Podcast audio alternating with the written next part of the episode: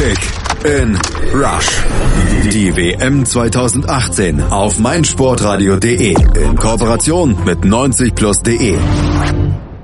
Kolumbien heißt der Gruppensieger der Gruppe H bei der WM 2018 in Russland. Die ziehen also als erste Mannschaft aus dieser Gruppe dann ins Achtelfinale ein. Dazu genügte Kolumbien ein 1 zu 0 Sieg gegen die unbequemen Senegalesen, die am Ende aufgrund der Fair-Play-Regelung aus dem Turnier ausschieden. Japan den Vortritt lassen mussten, vielleicht allerdings auch, weil sie für die eigene Offensive zu wenig getan haben. Da gucken wir gleich mal drauf. In der Analyse hier bei Kick in Rush, dem gemeinsamen WM-Podcast von 90 Plus und meinsportradio.de. Da analysieren analysieren wir jetzt nämlich die Partie zwischen Senegal und Kolumbien. Mein Name ist Malte Asmus und unser Kollege von 90 Plus heute, der Manuel Behlert. Hallo Manu. Hallo. Die Highlights. Ja, in der Schlussphase nahm das Spiel erst so richtig Fahrt auf.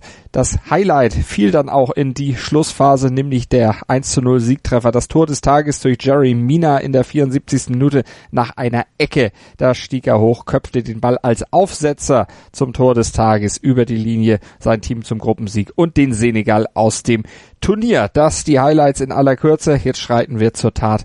Die Analyse. Manu, Beide Trainer hatten im Vergleich zu ihrem Aufgebot im vergangenen Spiel, im vorausgegangenen Spiel, einiges an Änderungen gehabt. Genau, ähm, ja, Kolumbien hat sich ein bisschen ähm, verändert, auch, auch der Senegal. Ich fand die Aufstellung von Kolumbien wirklich sehr gut. Allein die Harmonie, James Quintero aufrecht zu erhalten, hat mir sehr gut gefallen. Ähm, das war dann natürlich leider Gottes ähm, relativ früh wurde das dann zerstört, dadurch, dass Rames äh, angeschlagen ausgewechselt werden musste. Aber das war so das, ich finde, das Mittelfeld ähm, hatte schon Potenzial, um die physisch starken Senegalesen zu bearbeiten.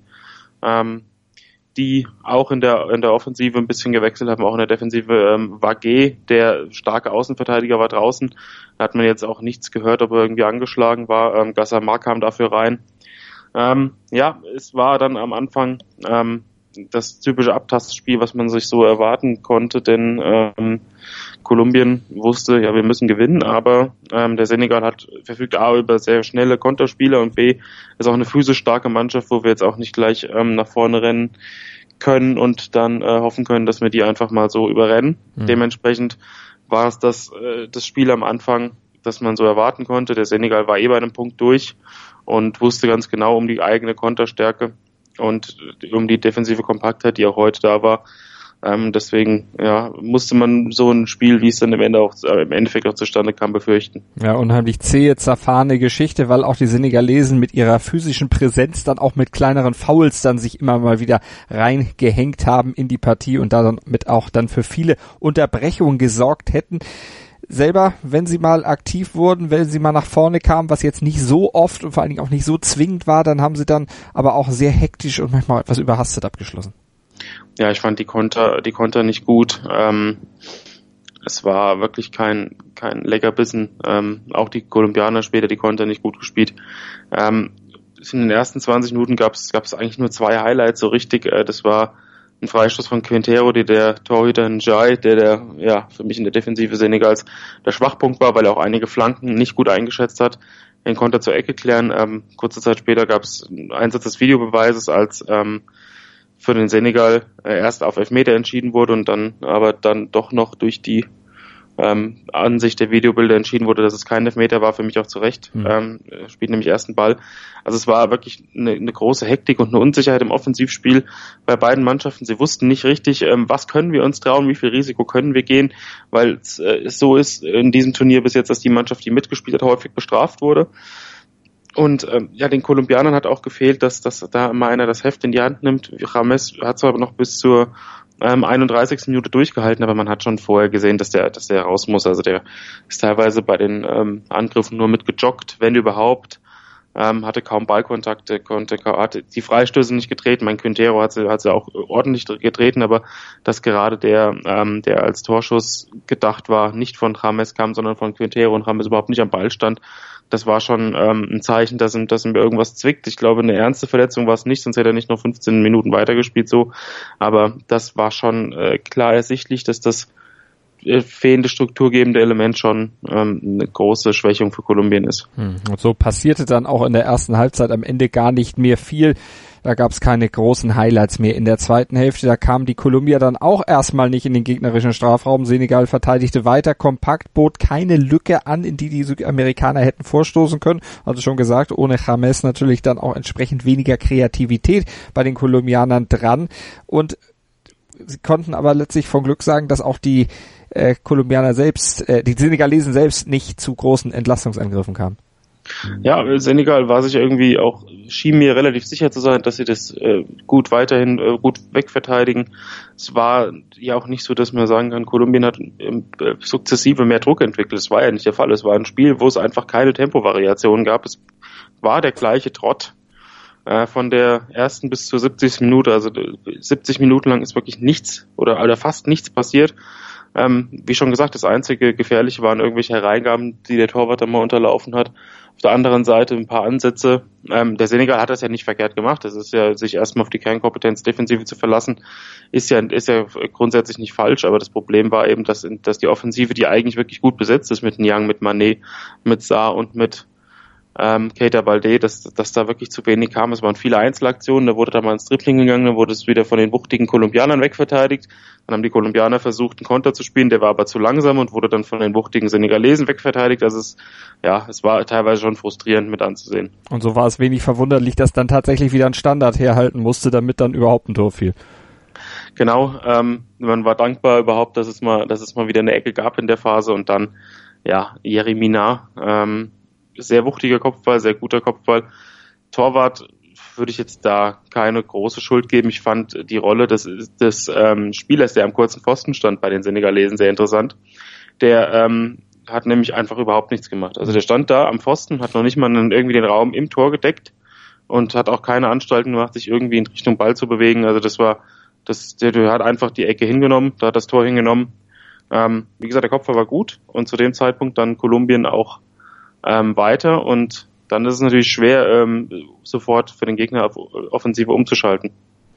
Und so war es dann am Ende eben dieses Tor, was das Spiel dann entschied. Senegal hatte dann in der Schlussphase nochmal zwei gute Aktionen. Schuss von Young, den konnte Ospina mit starkem Reflex abwehren. In der 77. Minute war das und dann war es Saar, der dann ein Zuspiel am zweiten Pfosten noch Volley nahm, aber dann auch den Ball nicht so richtig genau traf und deutlich über das Tor verzog. Ja, so war es dann am Ende angerichtet, dass eben Kolumbien als Gruppensieger weiter ist. Der Senegal mit gleicher Tordifferenz wie die Japaner, gleicher Punktausbeute dann am Ende raus waren. Die Japaner, die hatten ja das Parallelspiel gegen die Polen dann mit 0 zu 1 verloren. Also musste die Fairplay-Wertung herhalten. Äh, Manu, also haben die Senegalesen mit ihrer doch manchmal etwas härteren Gangart sich letztlich selbst rausgeschossen? Ja, aber das passt, das, das gehört einfach zum Spiel, also das kannst du ja nicht äh, von vornherein sagen. Das, ja, geht man nicht so in die Zweikämpfe wie sonst und spielt eure Füße nicht so aus, dann hätte, hätte es deutlich mehr Torchancen gegen die Senegalesen gegeben, sich mit Sicherheit. Ähm, und die Spiele wären anders verlaufen. Also das kann man jetzt nicht als Grund sehen, zumal ich da auch der Meinung bin, es gab, äh, der Senegal hat nicht überhart gespielt, schon recht hart, und waren noch ein paar gröbere Fouls dabei, aber war kein Platzverweis, es war nichts ganz Grobes dabei. Also ist, man muss schon sagen, ähm, das passt einfach zu, zur Spielweise und deswegen heben sich auch von manchen anderen afrikanischen Teams ab. Ähm, Im Endeffekt natürlich bitter, klar. Äh, die Japaner wussten dann auch, Parallelspiel sieht so aus, dass wir jetzt in der Fairplay-Wertung weiter sind. Ähm, kann mir jetzt nicht vorstellen, dass die Japaner dann auch angefangen haben zu treten wie die Kesselflicker. Also es ist schon, ist schon bitter per, per ähm, Fairplay-Wertung auszuscheiden, aber so sind nun mal die Regeln. Ähm, dementsprechend, ja, hat der Senegal zwar ein ordentliches Turnier gespielt, galt ja auch als einer der Heimfavoriten, ist ja eine sehr enge Gruppe, mhm. die auch ihrem Ruf dann gerecht wurde. Ähm, aber gut, da können sie wie die anderen afrikanischen Teams nach Hause fahren. Müssen sie machen, stürzen vom ersten auf den dritten Platz dann in diesem dritten, an diesem dritten Spieltag dieser Gruppe dann noch ab. Lass uns nochmal über den Video Assistant Referee sprechen. Der musste ja dann auch eingreifen in der 17. Minute, als eben Sadio Mané von Davinson Sanchez zu Fall gebracht worden war. Heute wieder eine gute Leistung des Videoschiedsrichters. Ja, das klappt ja bei dem Turnier meistens ziemlich gut. Also es gibt, gab zwei, drei oder glaube ich vier äh, Aktionen insgesamt, wo man ein bisschen ähm, ja, sagen kann, das war im Endeffekt ein bisschen unklar oder ein bisschen unverständlich, aber heute hat das wieder herausragend funktioniert. Das war nämlich ein Tackling in Realgeschwindigkeit, war ich mir nicht sicher. Also ich, Tendenz hatte ich da tatsächlich keinen. Ich habe gesagt, er kann den Ball gespielt haben, er kann aber auch nicht gespielt haben und deswegen ist es eben so sinnvoll, dann auch mehrere ähm, Einstellungen zu sehen und das auch für die Zuschauer dann transparent zu machen, dass sie eben auch die gleichen äh, Wiederholungen sehen wie der Schiedsrichter und so war dann für jeden klar, okay, er spielt doch den Ball ähm, und man kann dann doch den den Elfmeter für wieder zurücknehmen. Ich hatte aber im ersten Moment auch gesagt, klarer Elfmeter. Also so wie der fiel und so wie der reingegangen war, es hätte eigentlich einen Elfmeter geben müssen, aber die Bilder aus der zweiten, dritten Einstellung wurde es dann deutlich, dass da eben doch der Ball gespielt war. Ja, lass uns nach dem Schiedsrichter dann auch noch auf den Spieler des Spiels kommen. Wen hast du dir ausgesucht? Wer ist von 90 plus zum Spieler des Matches Senegal gegen Kolumbien gekürt worden? Ja, Jeremina, der ähm, in der Nationalmannschaft eine deutlich andere Rolle spielt als bei Barcelona und eben das auch, ähm, das merkt man ihm auch an. Also er steht hier tiefer. Ähm, bei Barca wirkt er manchmal im Kopf nicht ganz so schnell ähm, und ist ganz anders gefordert in der Defensive, auch viel mehr im, im Aufbaubereich tätig. Und hier ähm, kann er hinten in der Defensive tiefer stehen, kann seine Physis ausspielen, seine Zweikampfstärke, ähm, die hohen Bälle, die dann reinkommen, die hat er mit, mit unglaublicher Souveränität geklärt, hatte überragende Zweikampfwerte ähm, von, von über 70 Prozent, eine Passquote von über 90 Prozent hat zwar natürlich jetzt nicht die unglaubliche Kreativität beim Passspiel gezeigt, aber war insgesamt war das sehr war das sehr ordentlich. Dazu natürlich noch das Tor gemacht, hat sechsmal entscheidend geklärt, ähm, als die Senegalesen ähm, Angriff waren. Es waren viele Situationen, wo sie mal ähm, mit, mit Tempo auf die Abwehr zuliefen, sich dann teilweise einen Ball zu weit vorgelegt haben. Da ist Mina dazwischen gegangen. Also es war eine ähm, ziemlich auffällige Leistung. Da waren noch zwei, drei Defensivspieler, die ähnliche Werte hatten auf dem Platz. Nicht ganz so dominant, aber, aber ähnlicher. Und dann, wenn er dann noch das entscheidende Tor äh, erzielt, dann ähm, ja, fällt die Wahl einfach. Gegner der Kolumbianer im Achtelfinale steht ja noch nicht fest. Das wird ja heute Abend dann erst ermittelt in den Spielen, die da noch ausstehen in der Gruppe G. Dann heute England gegen Belgien, Panama und Tunesien. Die treffen ja auch noch aufeinander. Gibt's heute dann noch als Analyse bei uns auf meinsportradio.de. Was erwartest du trotzdem, Manu, von den Kolumbianern jetzt mal unab oder abgesehen, ohne den Gegner schon zu kennen. Was glaubst du, wird mit der Mannschaft noch werden? Was können die noch holen? Vor Dingen, wenn vielleicht James nicht mitmischen kann, was ja auch noch nicht ganz klar ist, auch wenn es nicht nach einer wirklich schwerwiegenden Verletzung aussah.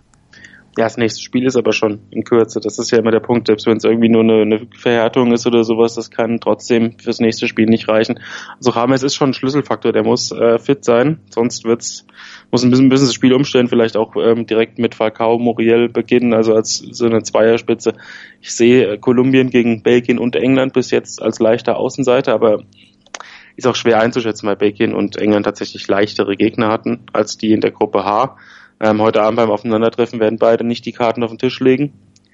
Ähm, und e-, eher einige Spieler schon. Also man wird nicht genau wissen, wo, wo Belgien und England stehen, was sie wirklich können.